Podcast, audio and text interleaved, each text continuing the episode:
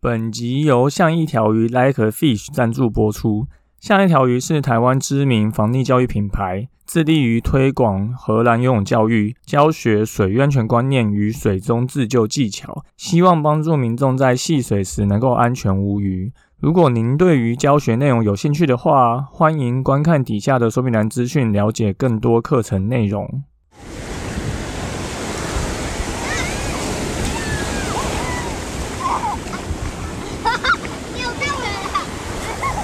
现在时间下午五点钟，海水浴场关闭，请尽速从水里上来，谢谢。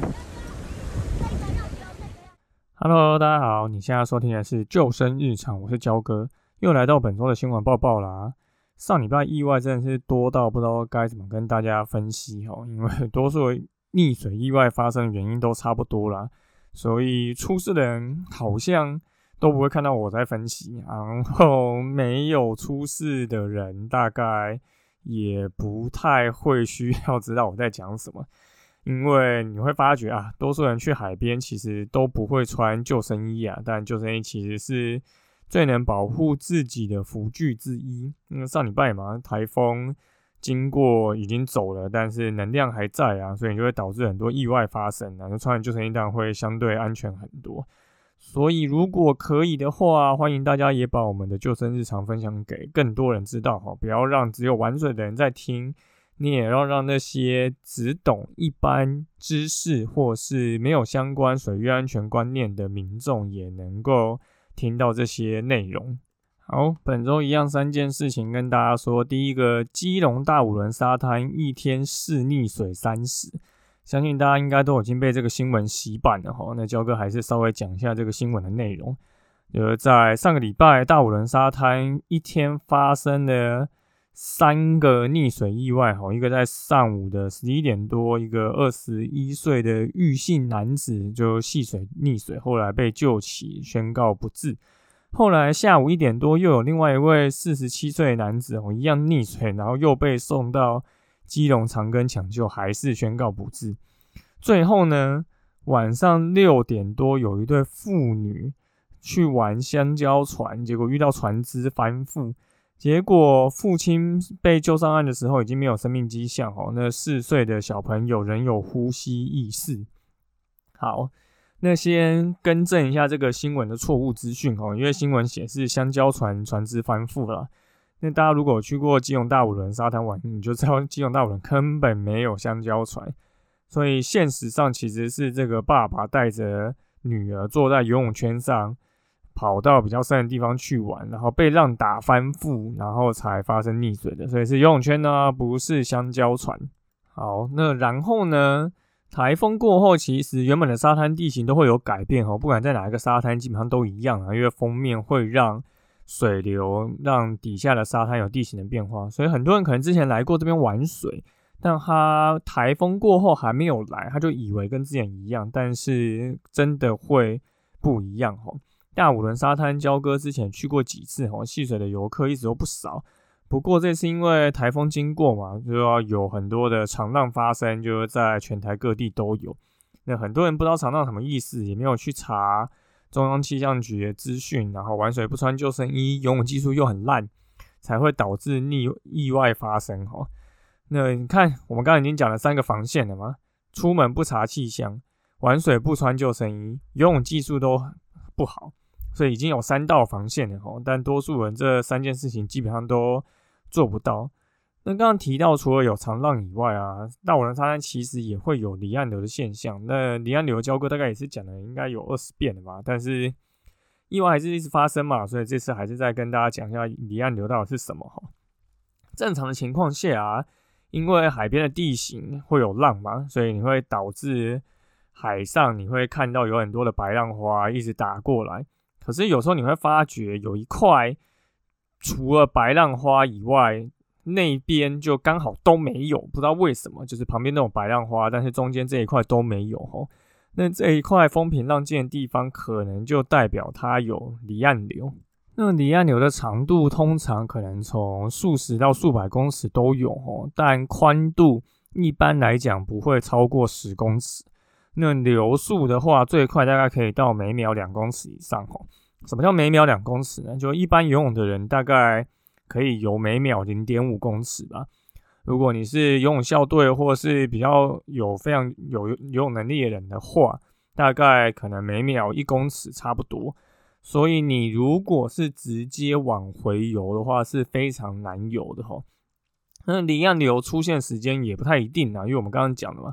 除了沙滩以外，还有一些地方会出现，你说什么消波块啊、港口旁边啊，这些其实都会有离岸流，所以你会发觉很多冲浪的人会喜欢那边冲浪，因为它就可以随着离岸流流出去，然后再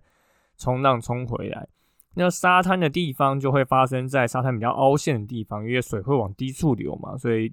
浪打进来以后。水会沿着这个比较低的地方流出去，所以封面来了以后，因为沙滩地形会改变，所以离岸流的地形也会改变。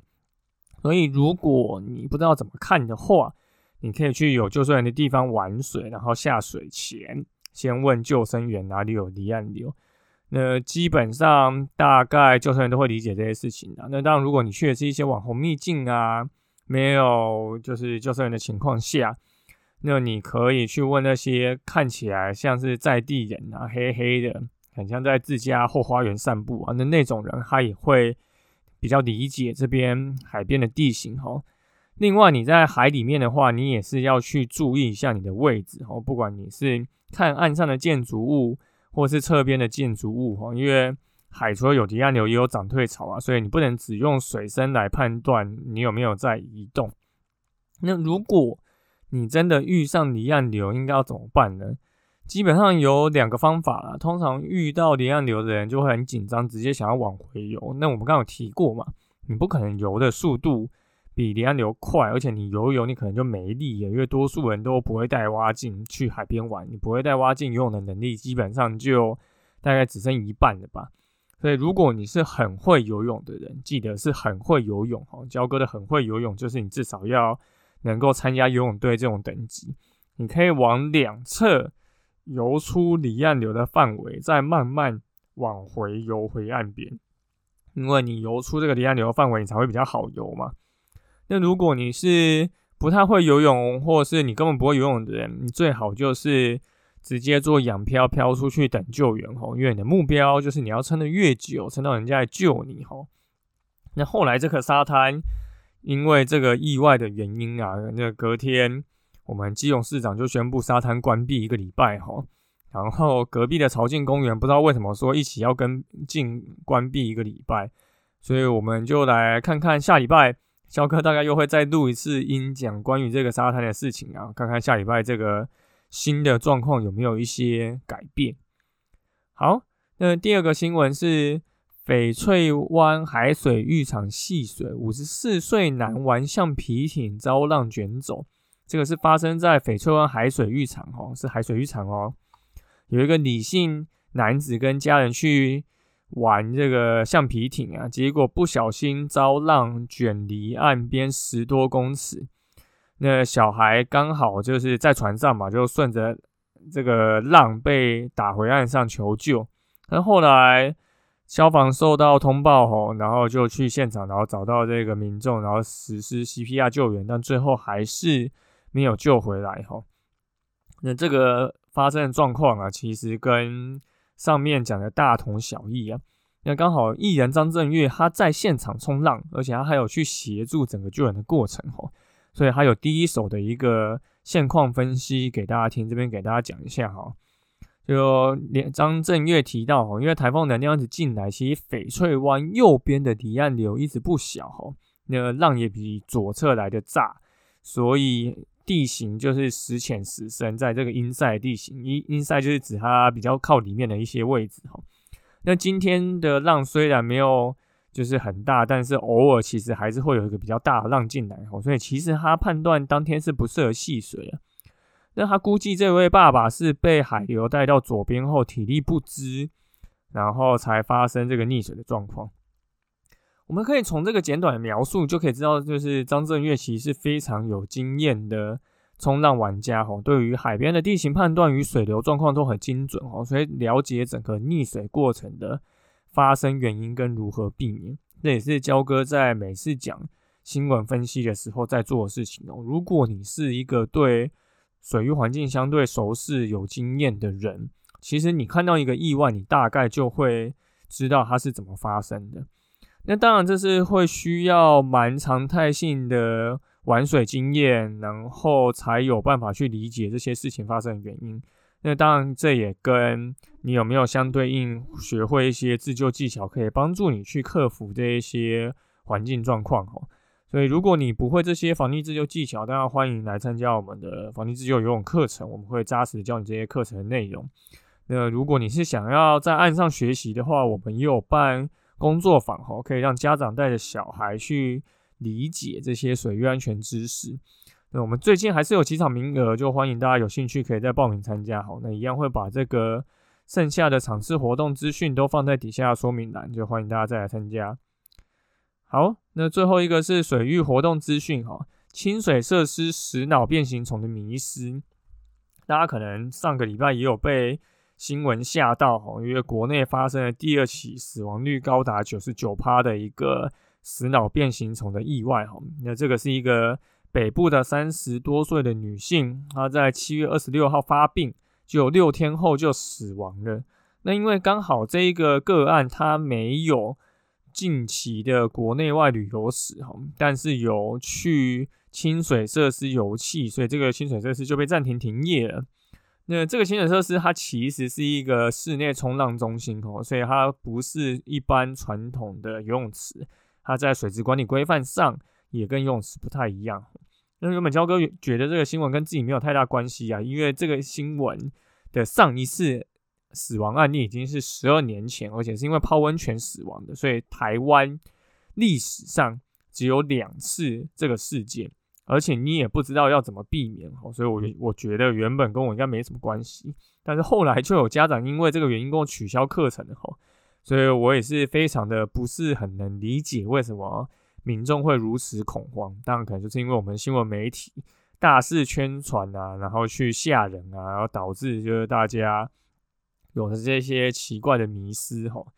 因为政府要大家避免这个遇到死脑虫的方法是不要让这个水进入鼻腔，或是把头泡在水里面。那请问这样子要怎么玩水呢？而且甚至是不是玩水造成的也不知道，因为我们只有看到说他有去玩水，那不代表他没有去其他环境嘛？那真的是从这个环境下去进去的吗？